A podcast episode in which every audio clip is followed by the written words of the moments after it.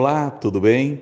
Eu sou o presbítero Gilberto e este é o seu podcast semanal Minutos de Esperança, uma iniciativa da oitava Igreja Presbiteriana de Coronel Fabriciano, um podcast feito com carinho para que você conheça mais sobre Jesus. E o tema do nosso segundo episódio é Por que brigamos tanto? Nesse episódio, o pastor Nelson Rodrigo apresenta o caminho para uma vida plena e o relacionamento familiar abençoado. Vamos ouvir a mensagem.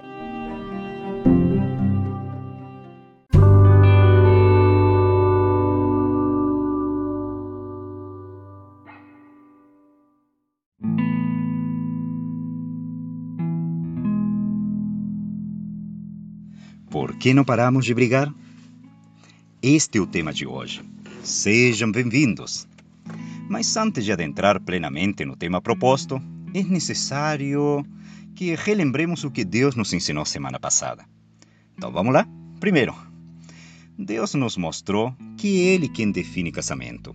E a definição de Deus é que casamento é um pacto de companheirismo.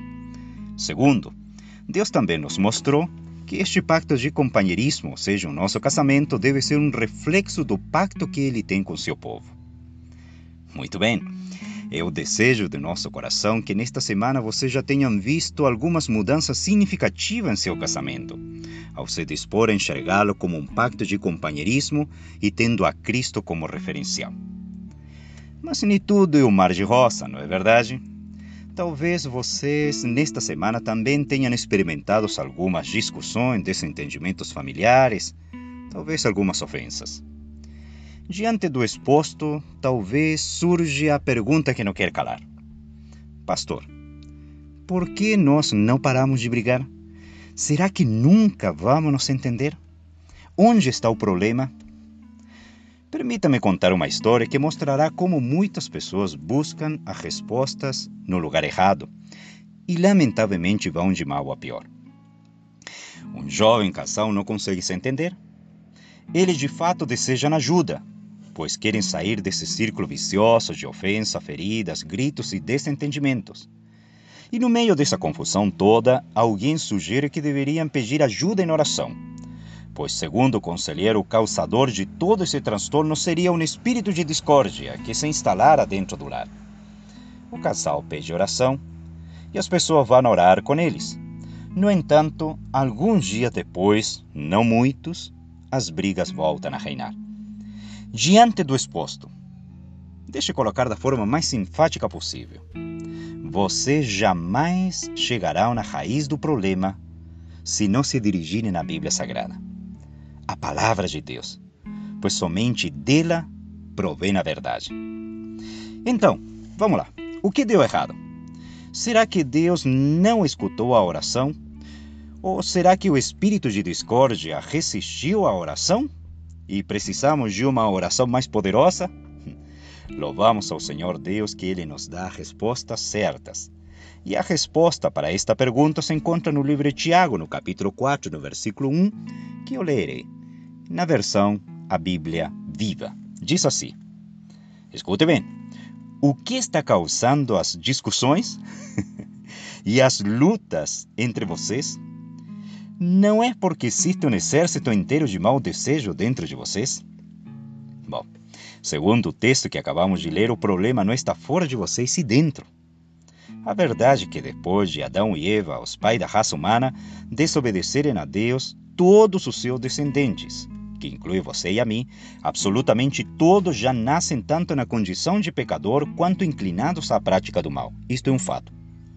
Portanto, segundo a Bíblia, não é que nós tenhamos um problema. Segundo a Bíblia, nós somos o problema. O profeta Jeremias o colocou nos seguintes termos: Enganoso é o coração e desesperadamente corrupto. Quem o conhecerá? Todos nós já nascemos com a inclinação a pecar, e a não ser que sejamos salvos da graça salvadora de Deus, sendo regenerados pela ação do Santo Espírito de Deus, jamais, jamais poderemos ter outra inclinação a não ser pecar. E olhe no que Jesus diz a respeito da origem dos problemas. Pois do coração vêm os maus pensamentos, homicídios, adultérios, imoralidade sexual, roubos, mentiras e calúnias. Mateus 15, 19. Então, segundo a Bíblia, a raiz do problema do ser humano não é a falta de estudos formais ou a falta de educação.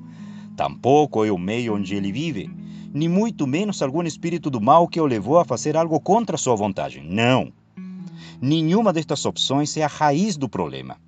O maior problema do ser humano é ele mesmo, o pecado que ele mesmo comete. Portanto, se você e eu desejamos mudanças verdadeiras e em toda a área da vida, precisamos urgentemente de alguém que venha de fora e possa agir em nosso coração.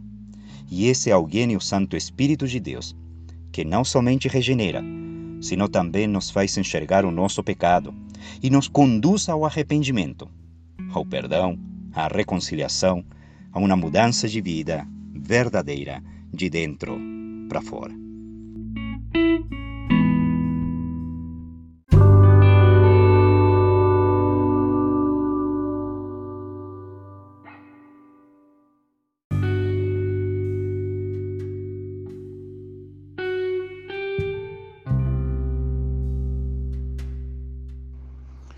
Obrigado por você ter ficado conosco até agora nesse podcast.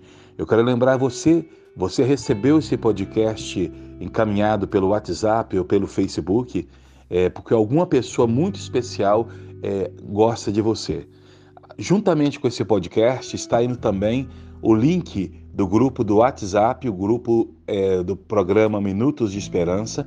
Você vai é, clicar no link que você está recebendo e você vai participar do grupo Minutos de Esperança. Nesse grupo você vai poder pedir oração, conversar com o pastor e ser abençoado por Deus ouvindo ali mensagens, textos bíblicos e ter mais informação sobre o funcionamento da oitava igreja presbiteriana de Coronel Fabriciano.